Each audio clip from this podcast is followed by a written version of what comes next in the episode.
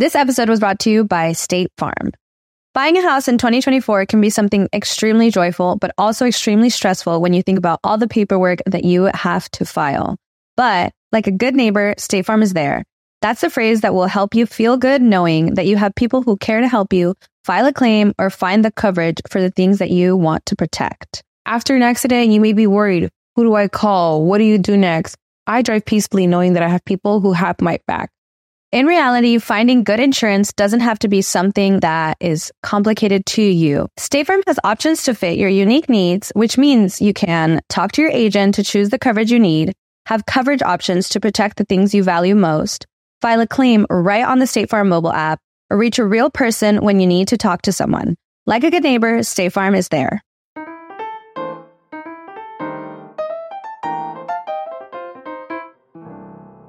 Hello, mi gente amada, y bienvenidos a un nuevo episodio de Bla Bla Bla, muy especial porque me acompaña el comediante y amigo Gabo Ruiz. Aquí está. Gracias por la invitación, papá. Bienvenido a mi casa. a mi- Arrechísimo. A mi estudio. Qué increíble, man. Fíjate que nos conocimos en la pandemia, ¿no? Sí. En la pandemia, exacto. O sea, eh, nos seguíamos y así, pero nos escribimos en la pandemia y empezamos a tener este contacto de, de comediante, que además es una cosa bien, bien interesante. Le pasará también a los abogados así, que ven Claro. como un caso y dicen, coño, vamos a compartir para que... Claro. claro. Coño, sabroso. A Me, mí me elijo parece- creer, elijo creer que eso pasa porque, coño, son vainas que yo siento que la comedia, en lo que he recogido de data, es, es autodidacta y es un camino que no tiene atajos. Ah, sí. Bueno, tiene, tiene atajos en el sentido de la que he visto ahorita, en- de la viralidad, ¿sabes? Que tú ves ahorita, por ejemplo, estaba viendo el otro día, me estaba mostra- mostrando un podcast eh, colombiano que se llama Perros Criollos, ¿tienes idea? No. Bueno, ellos tienen un año haciéndolo. Ok. Y es un podcast así tipo escuela de nada. Son tres panas hablando y echando sus cuentos. Los carajos llenan unas mierdas de miles de personas y el proyecto tiene un, Un año. año, Entonces, claro. se están dando unos fenómenos así súper locos que yo siento que antes de repente no... Bueno, sí se dan, es mentira que no se dan, porque me imagino que antes si tú salías en, no sé, en, en cualquier festival grande o en programa de televisión importante siendo un cantante, seguramente eso te, te movía un montón las fechas. Bueno, era la única plataforma que había en esa época. Te gusteaba. Bueno, y el caso Carson, que era que salías ahí y si hacías buenos cinco minutos, llenabas todo Estados Unidos. Una El gira de- por todo Estados Unidos. El príncipe del rap.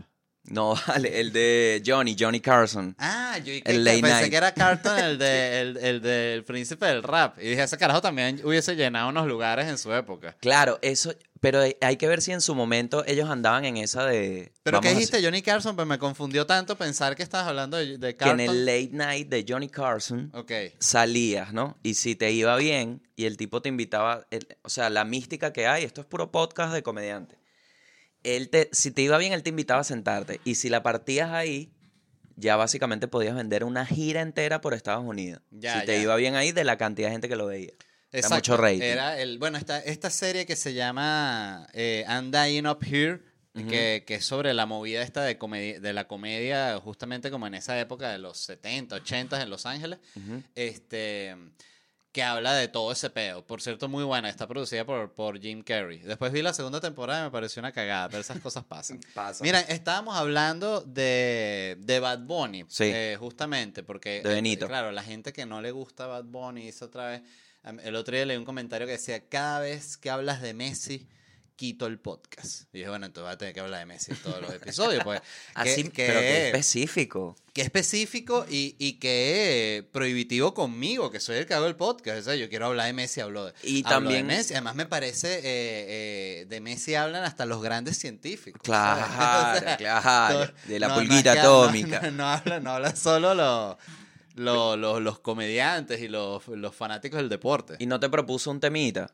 No te dijo que sí no, me no, gustaría tú sabes, que. pura ¿Ves? crítica, pura crítica. El Pero que ves, está escuchando lánzame- que escribió eso, pura crítica. Capaz no quitamos Messi, sino agregamos lo que tú quieres escuchar. Exacto, exactamente, que además cualquier tema es interesante de, Claro, de vale. hablar. Mira, pero, Claro. ajá, pero estamos hablando de Bad Bunny y, y Gabo está diciendo que horrible el disco. No, no, no. No, no, no, no. no. No dije te, eso, te sino. gustó, tú eres fan de Bad Bunny. Yo soy fan de Bad Bunny eh, desde mucho tiempo y de verdad que ha sido de las cosas que he seguido que siempre me, me, como que la expectativa la rompen. Yo recuerdo Verano sin ti, ese álbum. Yo me senté y dije, ok, me, 10 de la mañana, recuerdo, Spotify, audífonos, voy a escucharlo. Y es algo que ese día nunca lo voy a olvidar, de verdad. Oye, qué bonito. Porque lo supe. O sea, yo me paré ahí y le dije a mi novia, esto es una locura. O sea, lo que aquí acaba de pasar es una demencia. ¿Ese es el disco cuál? El, el, el que pegó el- todo. Pero el, el de... El último tour, de- no, mentira. Ese es el, ese es post pandemia. Un verano ¿Ese es sin post ti. pandemia? Claro. Ah, Un ya, verano ok. sin Ese es el que el tiene del la corazón. portada del corazoncito. Ya, sí, sí. Ese destruyó el, todo. el- el- ese me parece muy buen disco, pero el que más me gusta de él es el de este, el que sacó durante la pandemia, el que tiene Zafaera y toda esa vaina, me parece que Claro. tiene de todo y que es como un disco puyú. Que Claro. es lo que me, que es el, el tipo de música que a mí me gusta, además, Sí. este, porque a mí me gustan todas esas músicas como ti ti ti ti tiri, ti, tiri, ti, tiri, Eso, ti. chamo, tú sabes que Ese eso- tipo de vaina a mí me vuelve loco y es genuinamente mi música favorita, como eso se llama como una chambeta colombiana, es una vaina así. ¿Por qué? Eh, coño, porque es, el- el- es la mezcla entre lo que es un género puyúo electrónico, porque tiene mucho electrónico, que a mí me encanta la electrónica, pero tiene el peo como caribe y latino periquero, que, que es lo que complementa para mí la vaina Duro. perfecta y lo que hace que sea para mí. O sea, yo escucho esa eh, Baila conmigo, creo que se llama esa canción. Este. o- que, que arranca con una jeva, además, yo, yo, yo siempre le digo a Angélica que quiero grabar una voz así porque arranca con una jeva diciendo que, papi, ¿quieres bailar conmigo? O sea, es una vaina así, dice una vaina claro. más larga y ahí es que empieza tú, tú, tú, tú, tú, tú, tú, O sea, está, está estructurada eh, para, el, para la conga desde el cero. para explotar, ¿sabes? Para uh. que te ponga en, en, el tono. Yo quiero arrancar uno de mis shows, este, lo que pasa son esas mierdas que uno dice, la voy a hacer y no la haces nunca uh -huh. y uno se muere y nunca lo hizo, ¿sabes? No, este, vale, sí este, se hace. Grabar una voz así como que, qué rico es reír. Vinieron a gozar. ¿Sabes? Y hacer una vaina larga, pero contratar una Ah, jeva bueno. como una jeva dominicana que lo haga. A mí me sorprendió mucho la música que tú pones antes de, la, de salir al escenario. Ujú. Cuando abrí tu show en La Plata, me sorprende la elección, que es como una música así, upbeat, pa, pa, pa, pa, pa, Claro, pa. sí, sí. Y porque generalmente, por ejemplo, yo ahorita agarré uno del disco nuevo de Bad Bunny. Ok. Es como una presentación, tengo que salir de ese cliché, pero aquí en esta gira lo pude identificar, que es como quieres que te presenten así como que salió Simba, ¿me ¿entiendes? Sale el Rey León, tácata, y va a decir sus cosas. Entonces esta era como, como un ah, pero tú, que querías explota. ser Simba, no Mufasa. No, no, no, no, no. Mufasa se murió, papá. Mufasa murió y fui a Animal Kingdom y ahí no hay show de Mufasa. Marico, no ponen a Mufasa, En weón. ningún lado. ningún no, lado, ya, vale. ya, listo. Ya fue. ¿Qué te parece? Na- Me no aparece parece, Mufasa. este, este- ah, mira, pero volviendo a. Pero tu música me sorprendió. Eso es lo que te quería decir. Que Sí, me el- sorprendió el- esa el- elección. a mí me gusta la. eh, oye, obvio muchos tipos de música, ¿no? Pero, pero diría que la que más escucho es ese tipo de música que yo diría género puyú. Este, es lo que a mí me gusta. o sea, tú te este- pones a lavar unos platos, te lanzas tus audífonos. No, yo no hago, no escucho música en, en- Yo escucho música cuando me voy a sentar a escribir o si estoy intentando hacer ejercicio. Te, sientas con el lápiz y esa música así. Pa, sí, pa, pa, puyúa. pa. Necesito que sea puyúa. Es como que me, me- eso es lo que me concentra. Increíble, weón. Este, sí, eso, eso, eso a mí me parece curiosidad. extraño también. O sea, no, digo, ¿cómo me puedo concentrar así? Pero el silencio me, me desconcentra más. ¿En, en audífonos o prefieres música no, de...? audífono, audífono siempre. ¿Sí? Sí, sí, sí. Yo tengo años sin. O sea, siempre he tenido una cornetica de esas por si vienen unos amigos a tomar para poner una musiquita ahí, pero, pero yo de ponerme a escuchar música así a todo volumen, no. O sea, yo ya en ese sentido soy un señor. Pero, Ok. Y si escuchara música así, me, me gustaría que se escuchara un, un disco, ¿sabes? Y ni Mm. siquiera acetato, sino los primeros más gruesos. que, pero escucha esa música tan vieja. Es lo que a mí me gusta. Llorando así, llorando. Baladas de 1910. Disco de acetato de 15 centímetros de grosor. Este, mira, pero volviendo a Bad Bunny, Ajá. me parece interesante porque eh, algo que me, me llama la atención es la gente que yo leo en redes sociales que le da arrechera que, que haya gente que escuche Bad Bunny, Mm. básicamente. Es como que este carajo, ¿cuándo la gente se va a dar cuenta? Y es como que, pero, pero ese no es pedo tuyo, básicamente, Exacto. ¿no? Sí. Este, En Argentina yo fui al concierto de Bad Bunny y el taxista argentino me nos pregunta, ¿a dónde van? Y le decimos, al concierto de Bad Bunny. Y la siguiente frase que dijo fue, el mundo ya se acabó.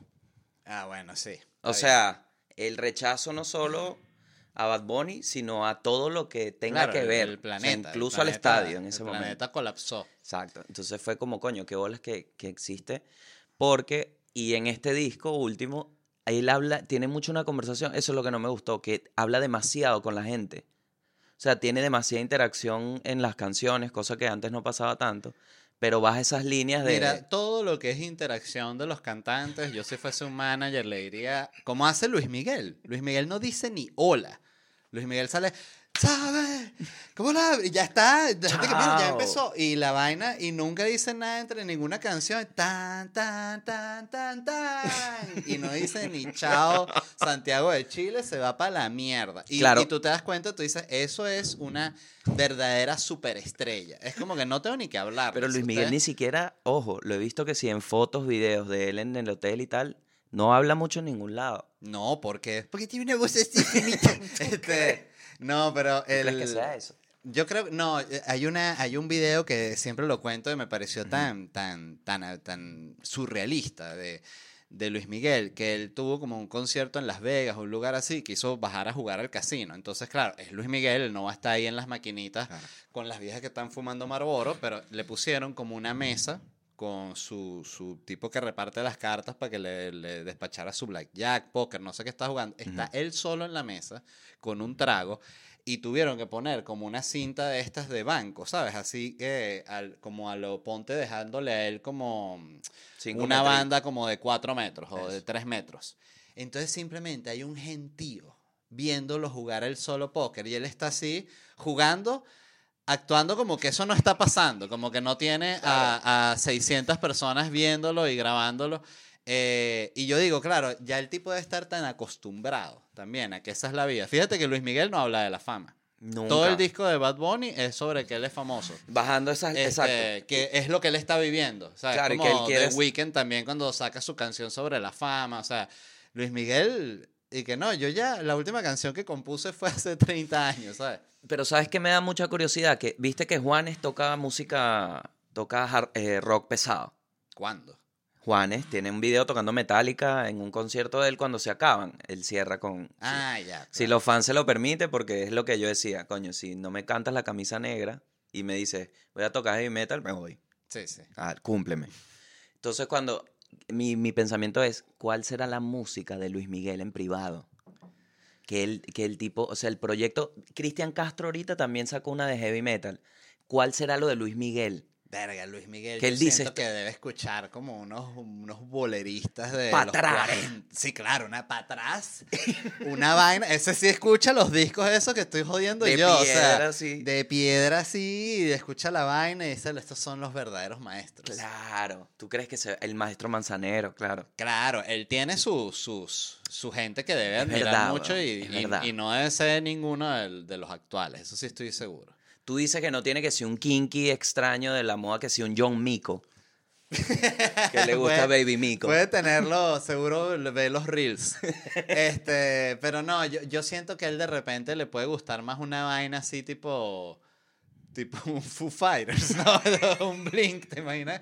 Mira, Luis Miguel, eh, o sea, sería un buen programa que es eh, como un, un react de Luis Miguel, ¿sabes? Claro. Lo que pasa es, fíjate que yo lo que estaba pensando que cuando una celebridad muy, muy, muy, muy grande, como. Luis Miguel, se pone a hacer que si el videito de GQ de las cosas que él tiene en la cartera y esas vainas, siento que eso le baja valor. O sea, que cuando eres tan, tan estrella, tienes que estar ya entrar en el peor del secretismo, como Claro, entra él. como que Luis él- Miguel. Luis Miguel solo sale para su gira y de resto él está en una tumbona viendo el mar Es que podemos- todo el día. Podemos decirlo en voz alta. La data que tenemos de Luis Miguel, en teoría, que es un galán Que es un galán, que canta muy bien. y que tiene billete y que la mamá no, la mamá, eso fue Netflix. Nunca la pudo encontrar a la mamá. Exacto. Este, no se ocupó de su hija hasta que ella tenía como 32 años. Eso es Este, lo de la serie, ¿me entiendes? Lo que sale en la serie. Sí, que la serie lo protege muy bien, porque fíjate que, por ejemplo, en la serie, no ponen cuando Luis Miguel se periqueaba. Entonces Así se ponen- daba. Claro, o sea, era, era famoso esa vaina. Entonces, ¿qué pasa? Que ponen en la serie, era esto como ahorita eh, demanda Luis Miguel, este, de Warner, y Warner detecta la vaina del algoritmo. Este, no, pero el, el tema con el perico era eso, que can- conciertos que lo tuvieron que cancelar, como todas las grandes, los grandes Claro, rockstars. claro, claro, claro. Este, porque se dio una periquiza que no sabía ni dónde estaba. Entonces dijeron, no puede salir Luis Miguel así al escenario. Entonces tenían que cancelar. Y en, en la serie ponen y que, no, que Luis Miguel, que lo, está como en el camerino y le da como un, un puyazo en el oído.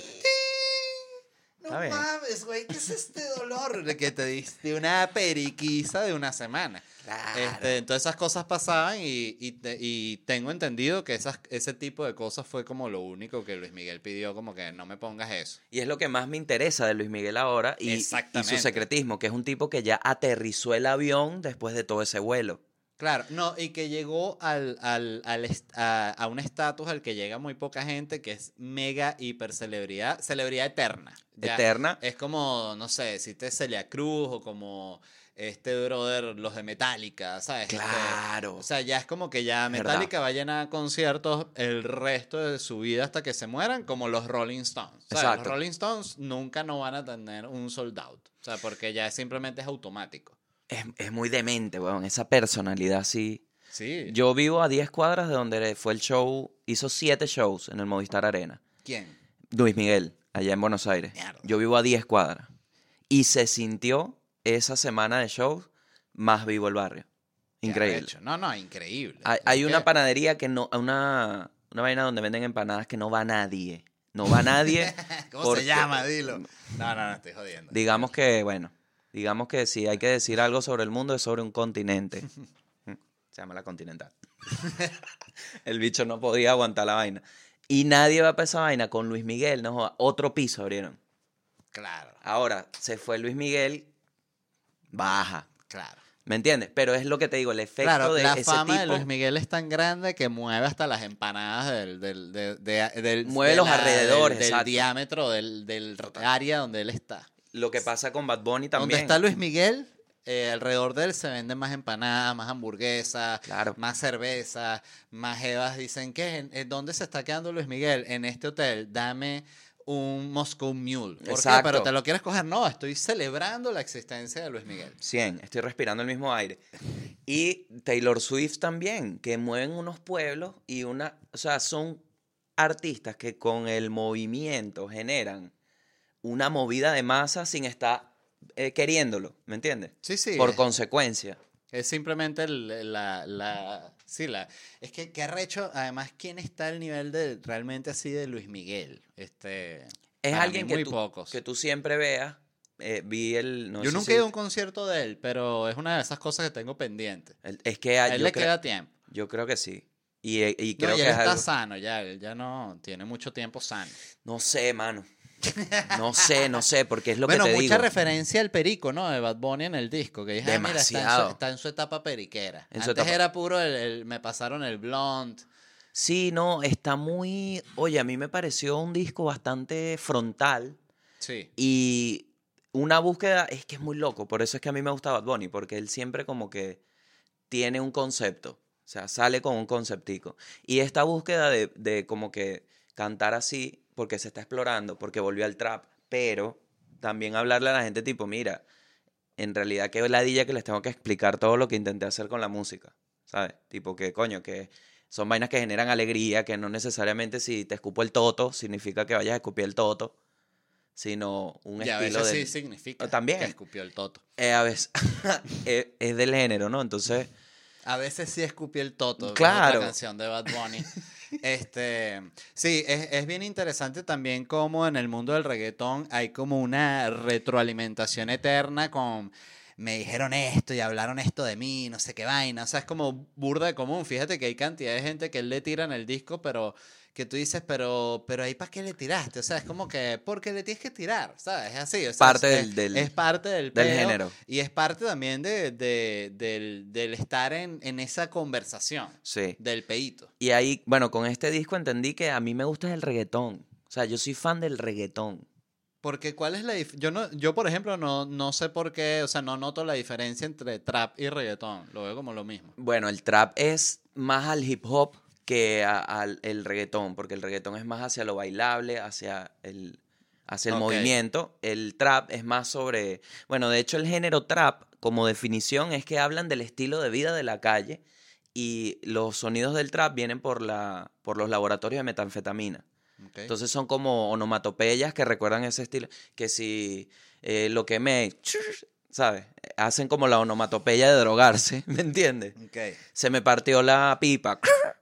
Exacto, fueron los primeros, la primera música que metió sound effect. Y hablar del estilo de vida Ok. es clave porque cumple el género del trap. Entonces hay gente que no sabe que ese trap es un género que no es de Bad Bunny, sino de Estados Unidos porque se deriva del hip hop, del área de Houston. Sé, sé de la vaina.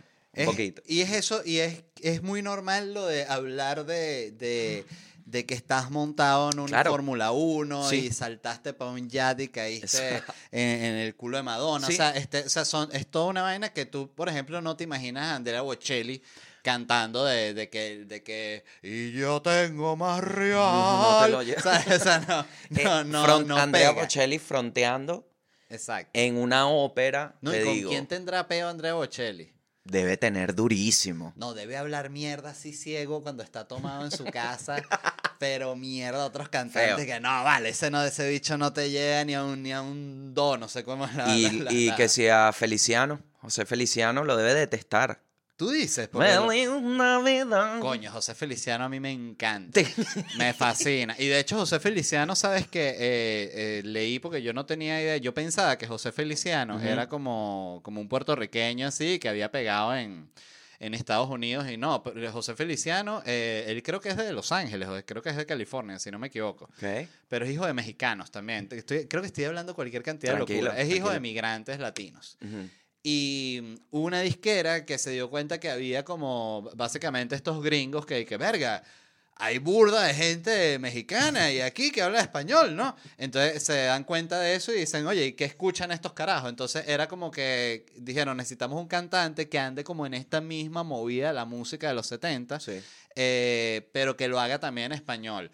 Y les cayó este carajo como anillo, Anillo al dedo porque el bicho tenía su disco en inglés y vaina, pero también podía cantar en español. Y soy ciego. Entonces, y que ok, Palo. tienes esto. Imagínate si Luis Miguel fuese ciego, no jodas. Llena que si el, el, el Maracaná, ¿sabes? No, le tiene, tiene que vivir en una isla solo. Sí, no, muy cabilla. No puede ser ciego Luis Miguel. Es imposible. Este, porque el, el que Luis Miguel quedara ciego le afinaría el resto de los sentidos y lo haría cantar más arrecho. ¿sabes? Wow, Este, claro. Es, Es medio que- un pedo de entrenamiento. O sea, si Luis Miguel como tipo en el pedo Kill Bill o el pedo así como que eso, si él quisiera llegar a, a su máximo nivel, tendría que Perder un sentido. perder un sentido. Él tiene que dar uno. Es medio también medio los caballeros. El bicho y que el tacto, de una. ¿Sabes? Sin pensarlo te y dice. después está triste así tocando No las tetas y que... no quiero sentir más nada. Este... Eh, que de Luis Miguel, mis videos favoritos son cuando regaña el tipo del audio. Uf, ¿no los has visto? Que está como que diciendo Sí, que le y sube, entonces que le- llega la nota y le hace. Y después, como que no lo lograste. y se va Ah, para allá. Ay, qué Uf, feo. uf. Increíble porque ves al tipo chambeando de verdad. A Luis y- Miguel. Y ves el subtexto de alguien que está decepcionando a Luis Miguel en vivo. Eso se debe sentir. No, decepcionar a Luis Miguel es muy fuerte. O sea, que tú llegues a tu casa después de trabajar sabiendo que tú le partiste el alma a Luis Miguel. No, no puedes ni dormir. Exacto. Eh, pero volviendo a Bad Bunny. Sí. No, Este, eh, a mí, me, locura. a mí me, me- me gustó el, el disco y era lo, lo- lo que te iba a decir cuando estábamos hablando antes de arrancar a grabar, que, que- que fue cuando te dije, vamos a hablarlo en el en Bueno, el, trap, y eso es lo que te iba a, para retomar reggaetón trap.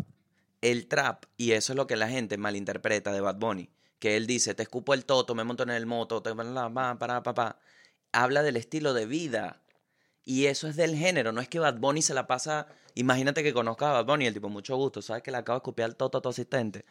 Es raro, él no es, es, es del género, es del género.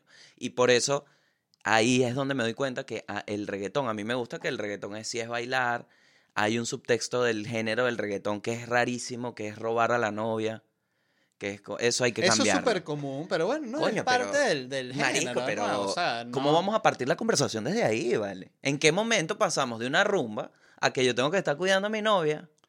Porque está J Balvin, que anda por ahí. Entonces, si la dejo un segundo sola, no me parece justo. Coño, J Balvin me parece que le tira mucha mierda al pobre, me da lástima. Mira, complejo de colonia, ¿Cuál es? complejo colonial, que siempre ves para afuera y no ves lo que construyes adentro, se te olvida lo que hicieron tu misma gente. J Balvin fue un tipo que rompió barreras con el reggaetón. O sea, me encanta, o sea, J Balvin, por favor, eh, graben esta parte del, del podcast y etiquétenlo en Instagram, así la gente los ve. Sí. Este, háganlo, eh, sí, me da lástima con, con J Balvin, me parece que lo atacan de gratis. De gratis. Y creo que... De gratis. El tipo en su casa. Sí, en su casa tranquilo, vale, este, que además él no, no, bueno, yo no he escuchado así tanta música de J Balvin, el disco este de colores a mí me encantó, y Increíble. infinito, este, pero él no tiene este pedo de tiradera, ¿no? No Está es- no tan es su fuerte. tranquilo, está tan tranquilo en su día a día cuando le tiran, que todos los videos de respuesta son en medio de una actividad. Con unos AirPods que sí, ajá, mira, coño, bueno, nada, estaba aquí. preparando unos chaguarmas. Oye, Estaba aquí con mi no me lo familia. esperaba, sí. tranquilo, sí, tranquilo con su carajito, vale. No, vale. Tranquilísimo. Sí, ya basta, ya basta, ya basta de atacar a, a J Balvin, ¿no? No Entonces- es necesario. Y es un carajo, coño. Además, habiendo tanta gente chimba a J Balvin. Entonces, mira este peo, mira este peo. Este, esto es la crítica más alta a J Balvin, que compra los temas. Compra los temas y los canta él. Ajá. ¿Cuál es el peo que hay en invertir en una vaina? Pero eso también lo hace de nuevo el sol Luis Miguel. Y, ajá, Luis y Miguel sacarle- No ha escrito, no, Luis Miguel no ha tocado un piano así ¡pim! en su vida. El máximo equipo que usa Luis Miguel es un micrófono. Claro. Y ya. Más Claro. nada. Y capaz él lo Y sabe. ahorita el dron este que agarra así. ¿Lo has visto? No. En Argentina le hicieron la entrevista. Tenemos al pibe del dron. Ah. Y el tipo, "Y sí, es una presión muy alta. Y mira, cuando Luis me dice, Es un argentino. Qué bueno, ¿no? y Luis Miguel le lanza miradas al dron, o sea, lo quiere. Sí, claro, se lo ha ganado. Ese es lo que crea el secretismo, que cada gesto tú lo interpretas como es un mensaje. Claro. Porque cuando saludó, bueno, es que te, tengo data porque vi mucho TikTok de Luis Miguel porque estaba cerca de Sí, mi sí. casa. No, no, yo también, me- o sea, Salió a saludar a Mirta Legrand. ¿Sabes quién es Mirta Legrand? Una señora que... como una actriz, una un- cantante. Argentina de añales y tiene un programa donde almuerza con gente que está en polémica. Entonces está comiendo así, le dice que si te gustó, ¿te gustó la papa? Sí, cuéntame, ¿tú mataste o no a tu mujer? ¿Sabes? Esa tensión, Nice. ella y Luis Miguel se bajó y como que le acaricia la cara y le agarra el pelo así se va. ¡Wow! ¡Qué fuerza, Y verdad! esa mujer llegó a su casa así, durmió. Eh, sí, yo también vi que, que siempre si hay alguien famoso, él tiene como un gesto eh, a Cristian Castro que Pero es muy como un oso. Lo miró y que hizo contacto visual con Cristian Castro. Luis Miguel y que... ¡Wow! Mira, vieron como lo vio. Exacto. Este, no, pero a Cada Carolina gesto. Herrera le dio que sí una rosa y, sa- y le rosa así con la nariz los labios, ¿sabes? Muy La- solemne, weón. Es muy, solemne. cabilla, sí, sí, sí. sí. Muy solemne. Eso es lo que me... Em, Esos videos de Luis Miguel son una joya. Ajá, pero para, para terminar una idea que, Sí. que me había quedado en el aire, que eh, yo siento que realmente el, el fuerte de, de Bad Bunny es su honestidad hablando lo que le da la gana de hablar. Me parece que eso es lo que realmente tiene valor. O sea, siento que tiene esta vaina que tienen al- algunos comediantes también, eh, que tienen algunos comentaristas políticos. O sea, que es el bicho que eh, medio le sabe a culo realmente y dice las vainas como él las piensa. Que Bad Bunny lo que te decía que tiene es una, una, una honestidad que me parece que, que me pasa siempre que escucho canciones de él, que tiene unas líneas que yo, coño, está buena, ¿sabes? Este, que al final es realmente el, el fuerte, porque como también tiene lo, el- lo de, de escupir el toto, que no tiene nada de malo además, eh, escupir el toto, pero entiendo que a la gente le puede chocar en, en una canción, ¿no? Sí. Este, sobre todo cuando la- está con, con, con los niños y así, ¿sabes? Claro. Eh, ¿Qué es el toto? No es porque esté mal, sino porque qué fastidio tener que explicar qué, qué es escupir el toto. Claro, claro. Este, mm, pero bueno, bueno, y, y siempre tiene barras, siempre trae las barras. ¿Ves? Eso es lo que... ¿Qué son las a mí barras? Me interesa. Las barras son literalmente las, las líneas que dicen sus canciones. ok. El tipo se siente y se ve que le mete al lápiz y llega a unas conclusiones que...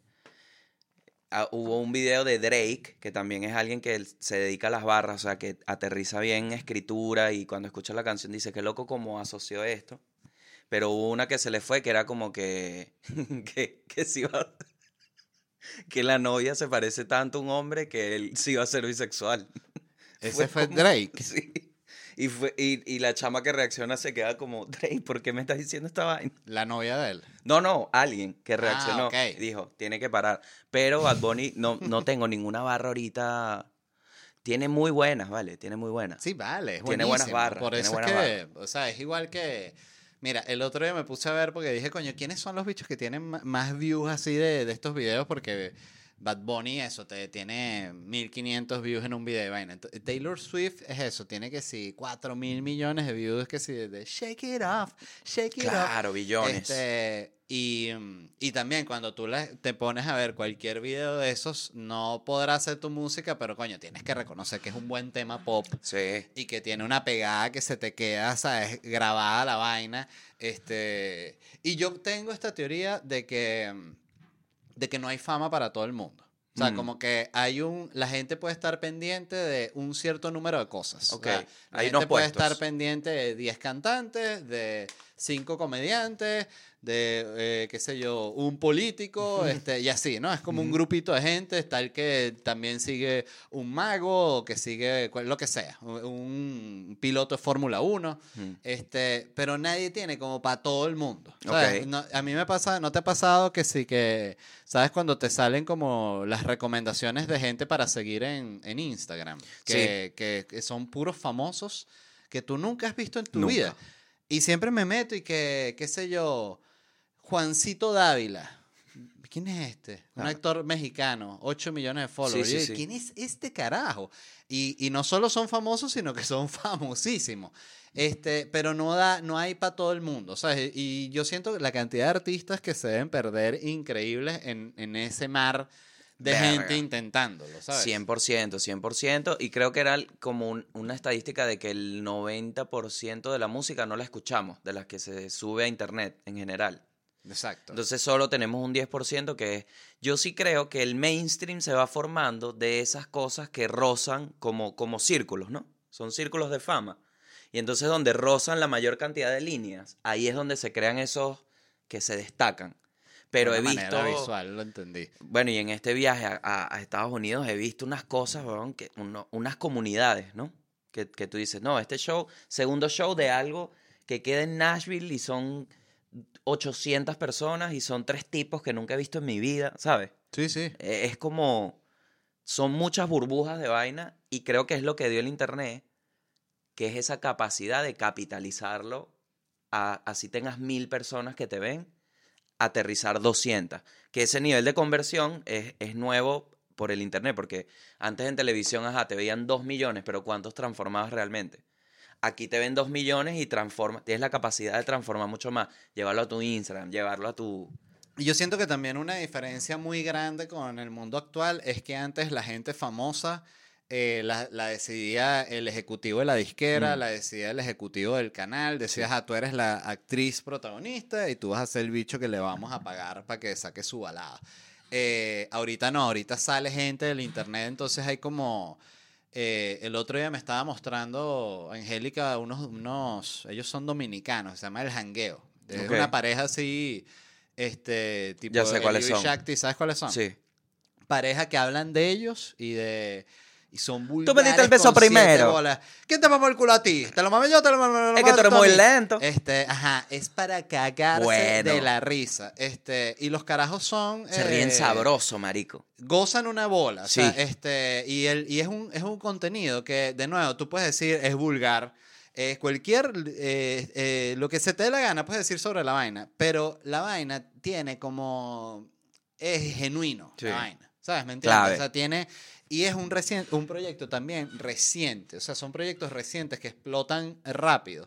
Entonces siento que también ha tenido esto bueno, que es que para, para el que es bueno de verdad y está arrancando con cómo son las cosas, su subida puede ser mucho más rápida al lugar donde debe estar. ¿Me Sí. entiendes? Porque también yo sigo muchos comediantes de aquí de Estados Unidos que son jóvenes, weón. O sea, que tendrán poco tiempo haciendo stand-up. Son unos carajitos. Ok. Y llenan lo que se les da la gana, hacen lo que se les da la gana, porque eso se movieron en este mu- eh, mundo donde monta su video y todo lo que dicen, la verdad, es un palo. Mm. Entonces ya, listo. Claro. Este bicho, el Matt, Matt Matt Rife. Matt Rife. No he visto el, el especial de él, he visto los clips estos de crowdworking. Ujú. Pero también el carajo explotó en redes sociales en que en dos años. Sí. Listo. Este, Entonces Y- es como, se ve- lo, siento que lo más difícil es como siempre mantenerse. Sí, exactamente. Y creo que el craft de las redes sociales se adhiere a este tema de concepto comediante exitoso. Porque antes el camino, en teoría, era el, el camino gringo, ¿no? Era open mix, te dan un sitcom, la pegaste. Después va eh, que si gente que empieza en la comedia por ser actor, pero el comediante, siempre que sí, Eddie Murphy, lo- los que pegaron así éxito, éxito, siempre una movie, una vaina, ¿sabes? Una vuelta. Y aquí ya es más como puedes capitalizar el oficio de escribir chistes si tienes el oficio de las redes. Y entonces si mezclas esas dos vainas, creo para mí que es lo que hace el comediante contemporáneo. Ese el, concepto. come- el comediante contemporáneo. el adulto joven. El comediante contemporáneo eh, El CC. tiene 100% que manejar muy bien redes sociales. O sea, yo, yo siento que ya no existe esa vaina de que no, es que lo mío no es, es que no. Entonces es como decir que, que eres camionero, pero, marico, lo tuyo no es este realmente darle así manejado muy largo. Eres Ah, alternativo. bueno, Bueno, exacto, eres alternativo, Ujú. eres, estás en otro mundo, Sí. pero si ya es, es lo mismo, es como que el tiempo que tienes que invertir en eso es en el que en otra época hubieses invertido en casting, yendo a las mierdas los stand-up en canales, o sea, es exactamente el mismo tiempo, solo, esas son solo cosas que van como variando hacia dónde. Sí. Este, pero sí, yo veo Pero si no tienes, si no tienes el oficio, que es lo que me parece. O sea, en este tiempo yo llevo ocho años y he visto como la comedia me- de Venezuela es muy autodidacta todo. Sí hay libros y tal, pero también he visto como los comediantes lo que he podido conocer. Entonces, el medio concepto y más la comedia gringa. Entonces, lo que estoy entendiendo es que en un momento habían un- unas plataformas predeterminadas que capaz un chiste te llevaba para allá y tú exponías ese trabajo.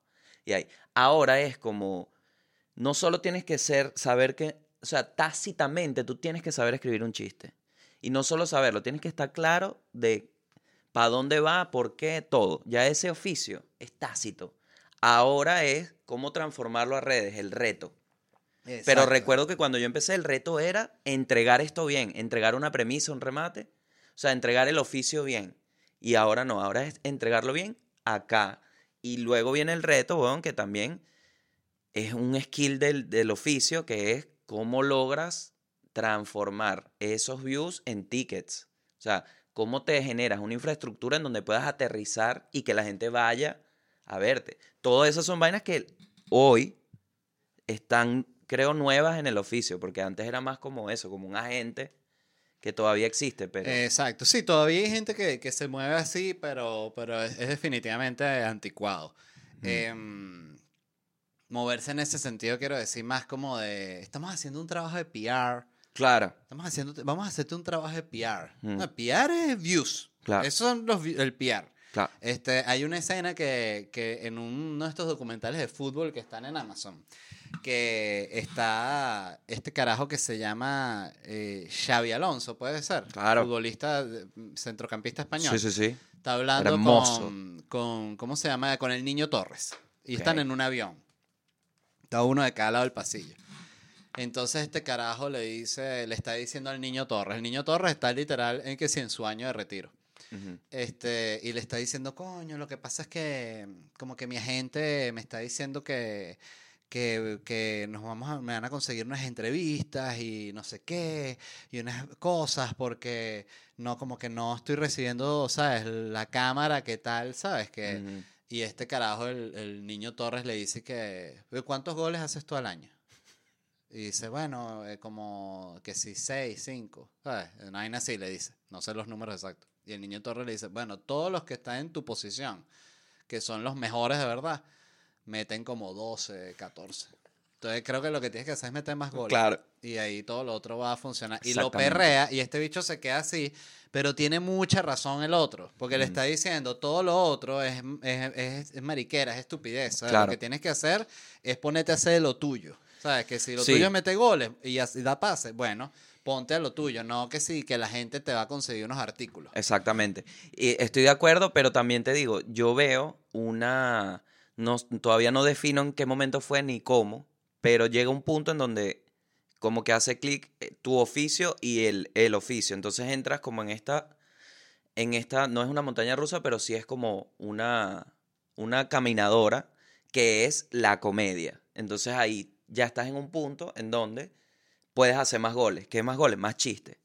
Pero primero hay que llegar a ese punto en donde está, lo único que se necesita de ti son más chistes. Sí, que estés jugando. Exacto, que estés en el campo, exactamente. Mira, yo cuando, cuando empecé, recuerdo que todavía se trabajaba que jode hace 15 años con el boca a boca. O sea, si, Mm. si tú tenías un show que le estaba yendo chévere, era impresionante el efecto que tenía el boca a boca. O sea, de que otra gente, verga, voy a traer a alguien, ¿sabes? Porque además tiene ese efecto que tienen las cosas así cuando están como arrancandito, que es como si tú ves una banda que te gusta que jode para el que le va a ver bandas. Eh, y los ve en un toque así, se verga, esta bandita está buena y ve que se van a presentar, entonces tiene este sentimiento como de los descubrí. Exacto. ¿Sabes? Entonces quiere traer otra gente a, mira esta banda, para que vaciles esta banda. Sí. Eh, tiene, agarras e- ese, ese efecto un poquito. Este, pero bueno, sí, el punto es que el buenísimo el disco de Bad Bunny. Arrechísimo. Pero mira, cuéntame, estás aquí haciendo tu primera gira por Estados primera vez Unidos. que viajo tanto, en Sí. general.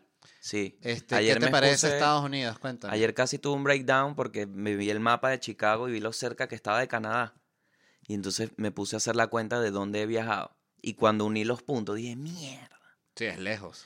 Pero al final creo en que la Tierra es plana y esas teorías conspirativas. Porque si lo ves, yo- o sea, si tú lo ves en un mapa, es el territorio. Pero yo lo que he sentido es estar en un tubo así cuatro horas y ya de repente estoy en otro sitio. Sí, sí.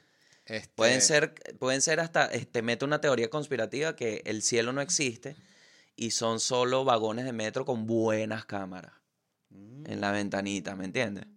Y te genera todo el Porque también fui a, fui a Animal Kingdom, fui a la atracción de Avatar y te digo, eso es posible.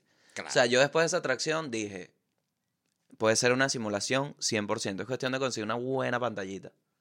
No, y que recho lo- lo- los hermanos Wright, estos los que inventaron la aviación y que verga, vamos a ponernos en- con unos palos y... Claro, eso sí es, me parece bien arrecho.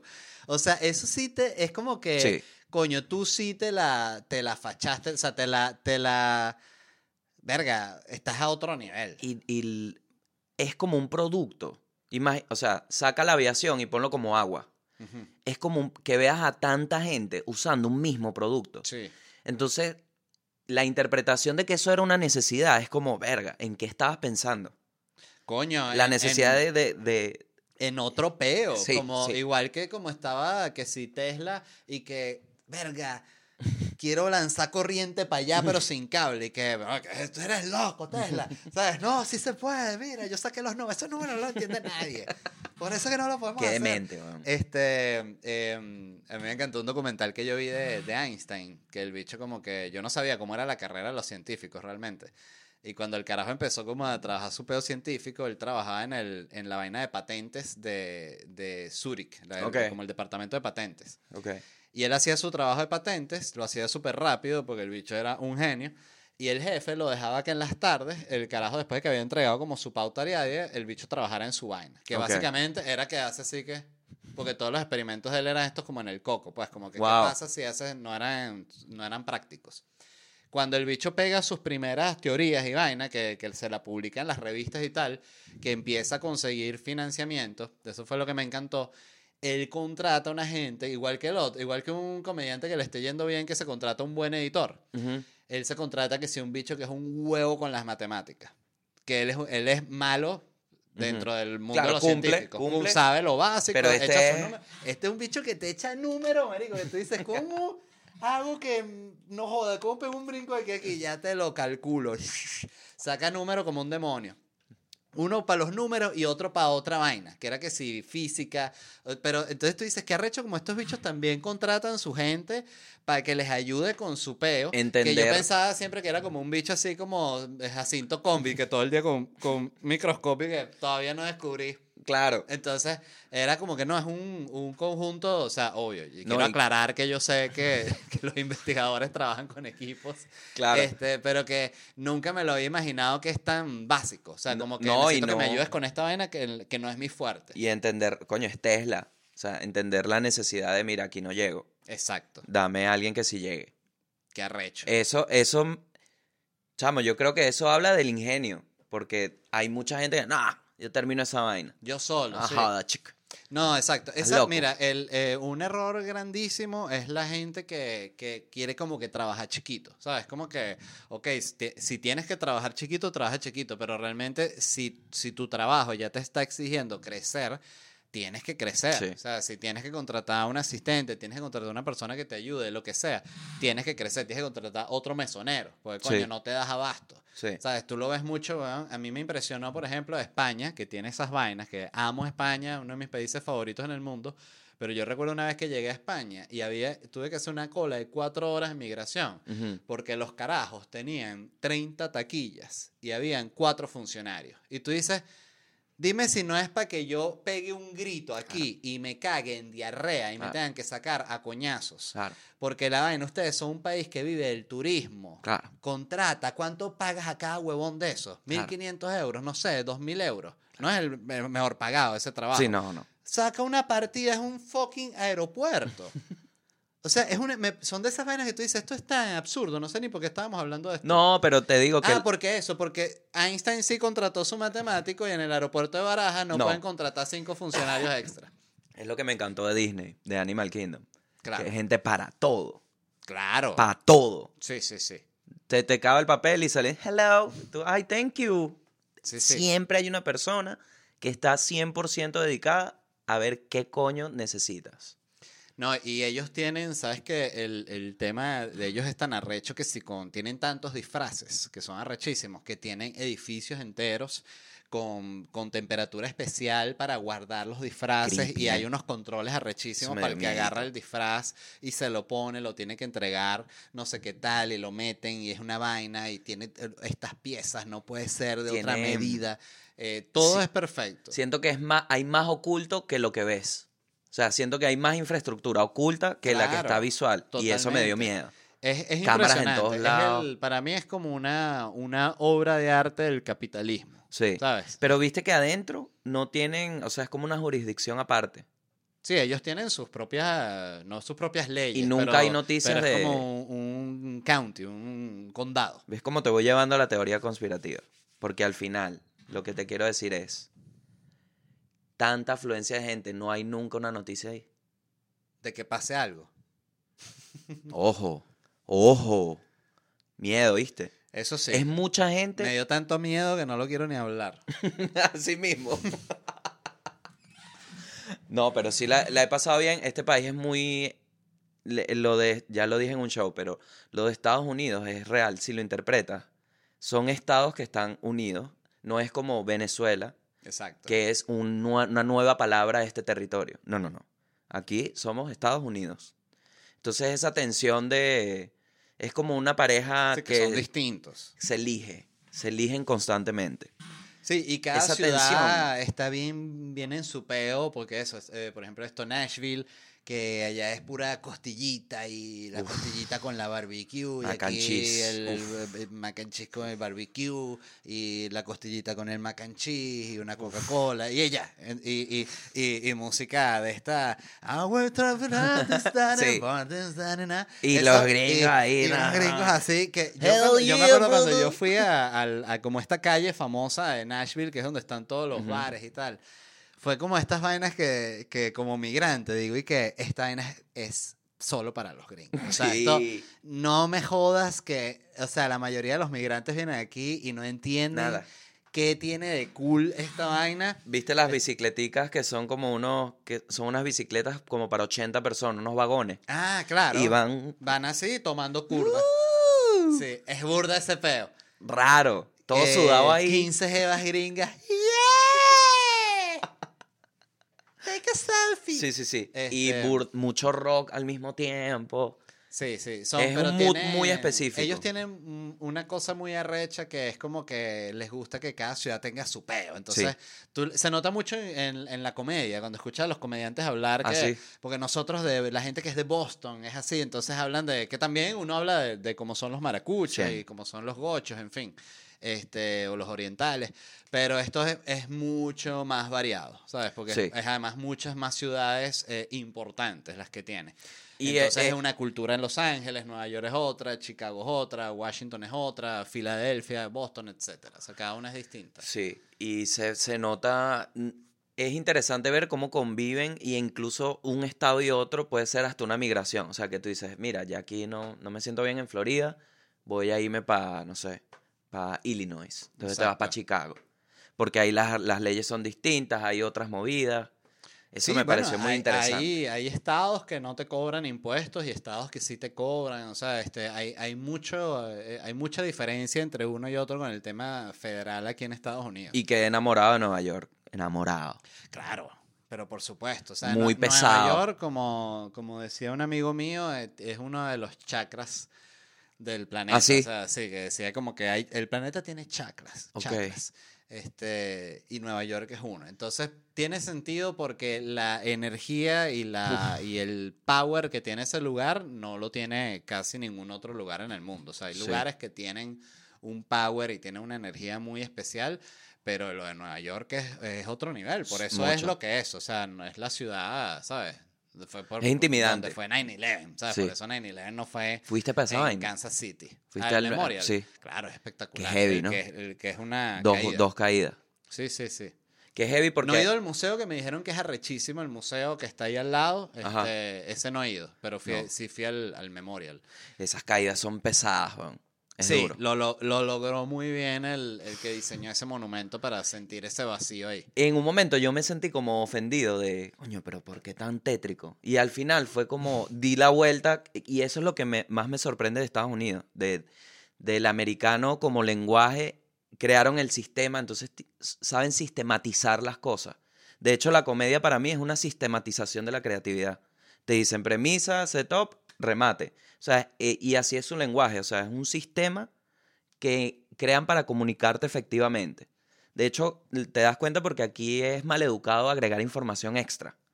Es como, come on, Sí, say sí, it. son precisos y rápidos. Y eh, eso, cuando caes en cuenta y te dedicas como a percibir una vaina como eso, entiendes esas vueltas creativas y dices, verá, qué arrecho como... Porque al final dije, es demasiado tétrico, pero después dije, ¿cómo coño quieres recordar esto?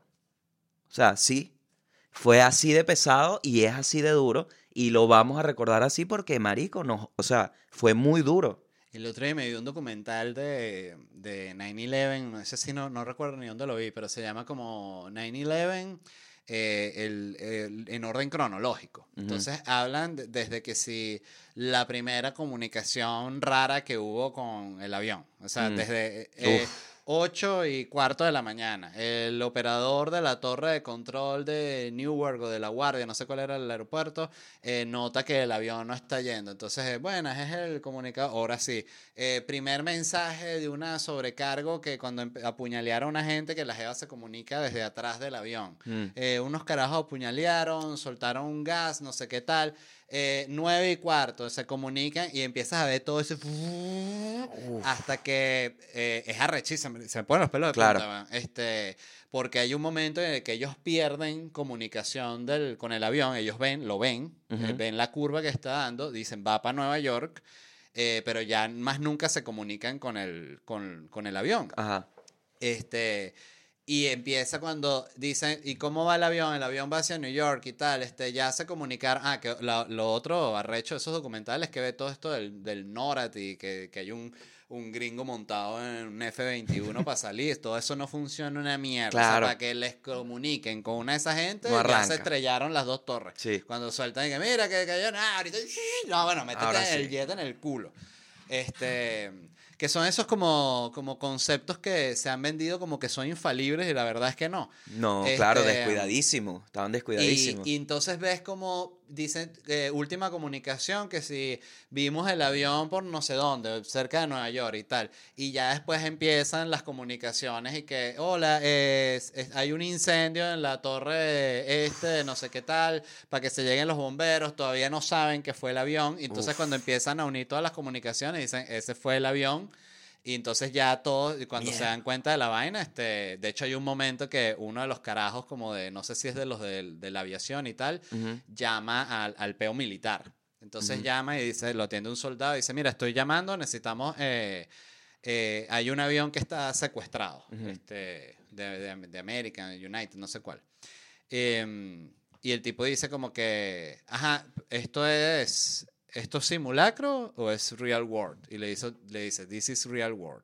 Y el bicho dice, ah, bueno, ok, eh, pero cuénteme, dice, ponme a alguien ya que tenga autoridad. Le dice así, y el bicho que ya lo comunico. De Pero una. porque el bicho dijo, marico, hay un peo prendido, Claro. necesito que me comuniques con el carajo que está montado en el jet. Sí. O sea, que me dé su WhatsApp. Claro. Este, Y te digo que es muy... Cuando caminé por ahí, por... caminé 14 horas en dos días. O sea, era un... Tenía ampollas y todo, mi cuerpo me decía como... claro. pero mucho. es demasiado, marico. Era ya una disociación de mi cuerpo y mis piernas. Es una ciudad donde se escucha mucho todo, porque rebota en los edificios. Entonces me imagino, marico, pensé burda en eso, en ese momento, porque yo me acuerdo que estaba en La Guaira cuando él pasa la vaina, y me acuerdo que veo la televisión que repetían la toma y yo me asomaba en la ventana a ver qué edificio era. O sea, imagínate la... Pero tú eras un niño. la sí, sí, que pensaba así como un niño, ¿no? No tenía 10 años, ¿Qué edad tenías? tenía 8. Ah, ves. claro. Pero ya a los 8 años que tú te asomes para ver si en La Guaira es Nueva York es raro. Lo que te digo es que me imaginé mucho el momento y se debió haber escuchado como... O sea, sé que hay gente que no olvida esa vaina porque es como una guerra.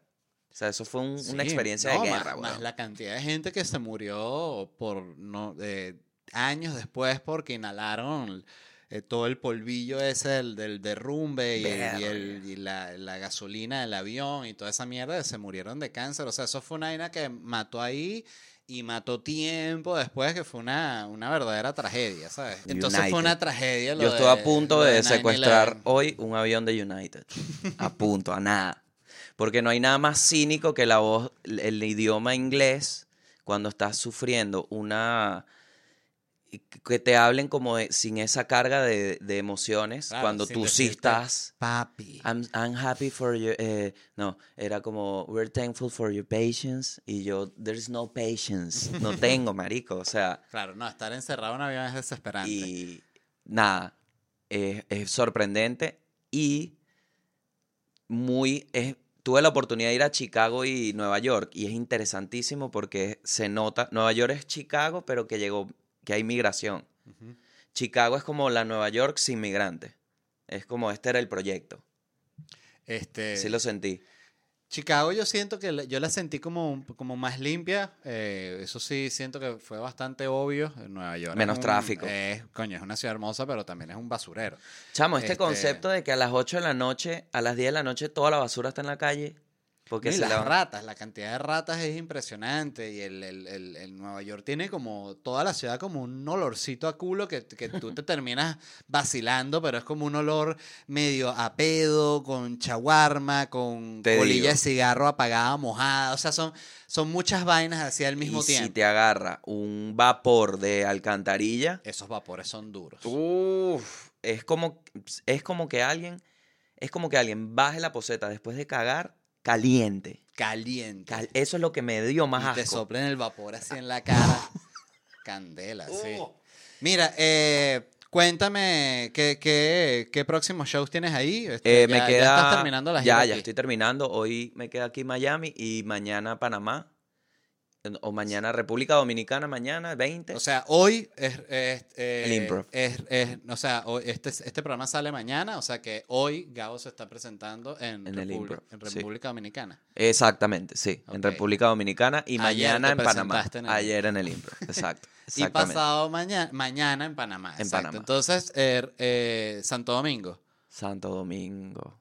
República Dominicana. Sí. Sí, Santo Domingo y Panamá. y Panamá. sí. Eh, ¿Dónde consigue las entradas la gente que te quiera en? Ticketplate y en mi perfil arroz Gabriels, Perfecto. ahí ahora en inglés. Yo me voy a estar presentando también. eh, consiguen las entradas en ledvarela.com. Voy a estar con noches en Miami hasta el 15 de diciembre y tengo la gira por Latinoamérica. Voy a estar también en Columbus, en Phoenix y en Orlando, aquí en Estados Unidos. Ya están a la venta las entradas para Santo Domingo también, en el primero de febrero.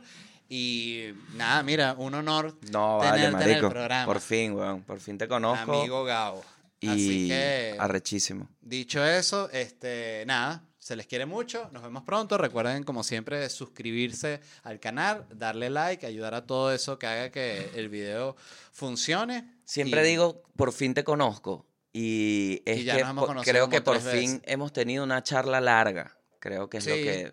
En persona sí. Me Bueno, pasó hablamos en, en- en Mar del Plata, a- a- tu- hablamos la, la clásica charla de camerino. En La Plata, en La Plata. Eh, bueno, nada, gente, se les quiere, nos vemos pronto. Paz. Bye.